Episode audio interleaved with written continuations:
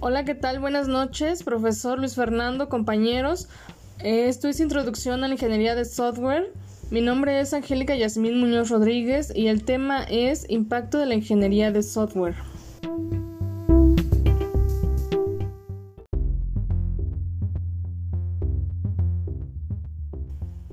Ok, como primer punto tenemos ¿qué es un software? Un software es un elemento de la computadora que abarca la lógica de la misma. Se refiere a todos los documentos asociados y a la configuración de datos que se necesitan para hacer que los programas operen de manera correcta.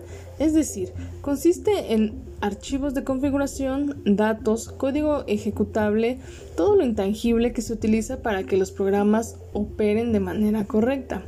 Y oigan, les quiero compartir un dato curioso. El término software se usó por primera vez en 1957. ¿Ustedes lo sabían? Ahora les hablaré un poco sobre la clasificación del software. Tenemos cuatro clasificaciones diferentes que son sistema, programas de aplicación, utilería, herramientas y software de comunicación y lenguaje de programación. Sistema se refiere a los sistemas operativos con que toda computadora cuenta, ya sea Linux, Ubuntu, Windows, Mac, Android, etc.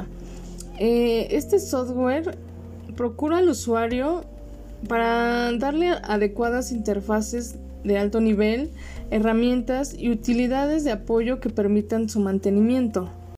El software de aplicación son los programas que usamos para realizar tareas específicas. Por ejemplo, si queremos redactar un artículo, usamos un procesador de texto.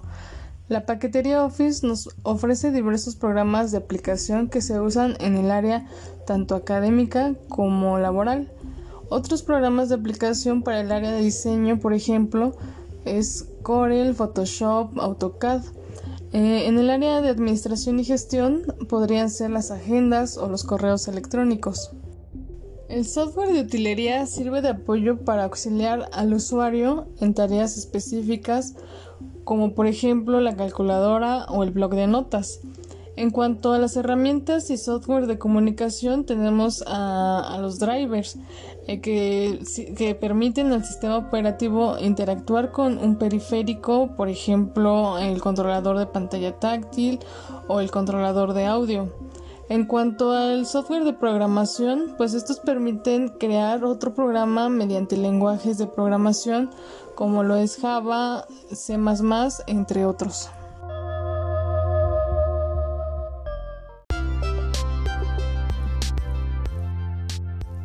Docente Luis Fernando, compañeros, hasta aquí mi actividad. Ojalá que la información que les comparto les sea de utilidad y espero sus comentarios. Buenas noches.